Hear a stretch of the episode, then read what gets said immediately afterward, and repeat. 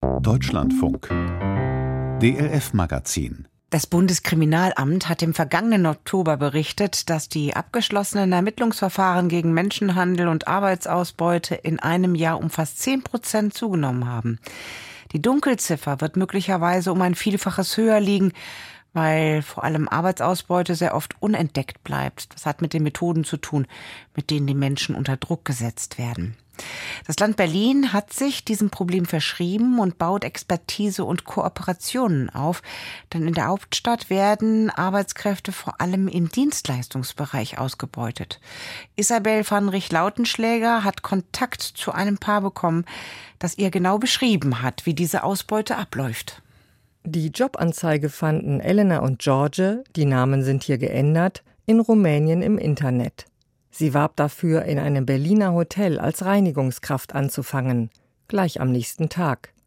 Nach einer Probezeit von drei Monaten sollte es einen unbefristeten Arbeitsvertrag geben, hieß es dann beim Telefonanruf. Man hat uns versprochen, dass wir eine eigene Wohnung für uns zwei bekommen werden. Das war dann nicht der Fall. Wir mussten in einer Wohnung mit zwei anderen Familien unterkommen. Und es war eine sehr heruntergekommene, dreckige Wohnung. Es war alles nur eine Lüge. Wir hatten keinen Arbeitsvertrag. Sie haben uns die Ausweise abgenommen. Sie, das waren die vom Hoteleigentümer beauftragten Arbeitsvermittler. Die Ausweise, so deren Ansage, gebe es erst zurück, wenn das für die Reise nach Deutschland vorgestreckte Geld und auch die Miete zurückgezahlt seien. Das junge rumänische Paar ließ sich zunächst darauf ein, nicht zuletzt, weil das Anfangsgehalt 1700 Euro im Monat betragen und kräftig erhöht werden sollte. Ein Trugschluss, denn nicht nur die Wohnung, auch die Arbeitsstelle entsprach nicht den Versprechungen. Die Arbeitsstelle, das war wie ein Knast. Wir mussten 50, 60 Zimmer pro Tag sauber machen. Mit Druck, das sind ja viele Zimmer. Wenn wir die nicht fertig hatten, mussten wir Überstunden machen. Man hat uns bedroht. Man hat uns unter Druck gesetzt. Das war einfach sehr schlimm.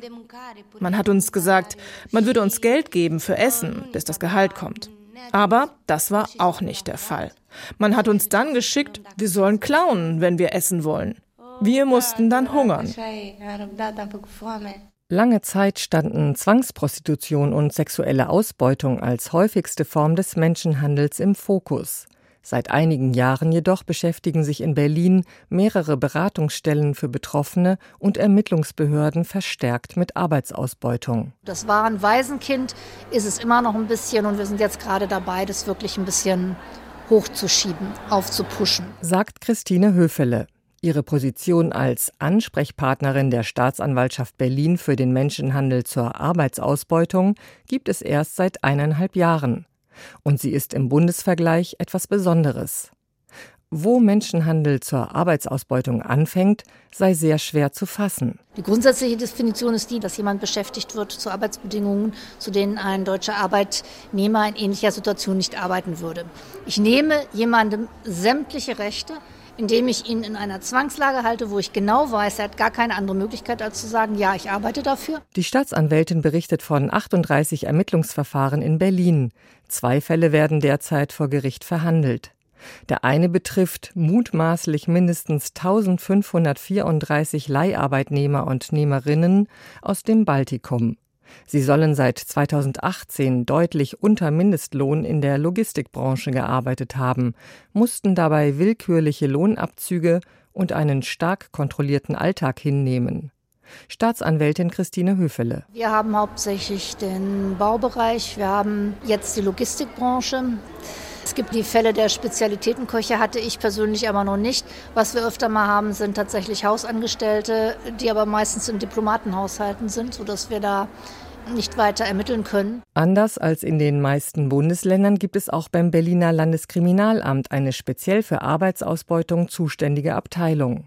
Die Dezernatsleiterin Silke van Offern spricht von 20 Fällen von Arbeitsausbeutung, die das LKA im Jahr 2021 laut polizeilicher Kriminalstatistik ermittelt und an die Staatsanwaltschaft weitergeleitet hat. Das Bundeskriminalamt zählte im selben Jahr bundesweit 28 Fälle.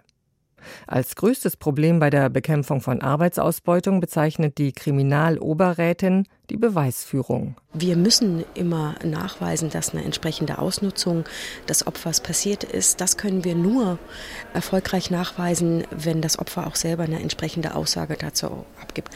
Gleichzeitig ist es aber so, dass Betroffene oft selbst gar nicht realisieren, dass sie in dem Moment ausgebeutet und ausgenutzt werden, sondern wenn sie insbesondere vielleicht aus einem Drittstaat kommt oder aus einem anderen europäischen Land der Ansicht sind, dass sie hier besonders gut verdienen, im Vergleich, auch wenn sie für deutsche Verhältnisse ganz fürchterlich ausgebeutet werden. Es sei nicht leicht, Opfer von Ausbeutung zu identifizieren und von einer Aussage bei der Polizei zu überzeugen, bestätigt Margarete Murischan.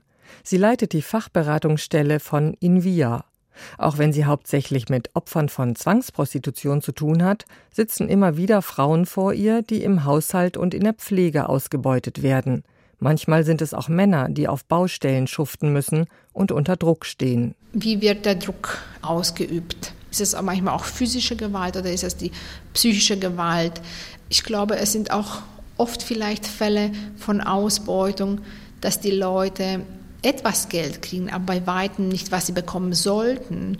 Aber die Leute keinen anderen Ausweg für sich sehen, dass sie dieses Geld auch in Anspruch nehmen. Weil die Situation im Heimatland wahrscheinlich schwieriger als die ausbeuterische Situation ist und weil nicht selten auch mehrere Familienangehörige von diesen Menschen abhängig sind.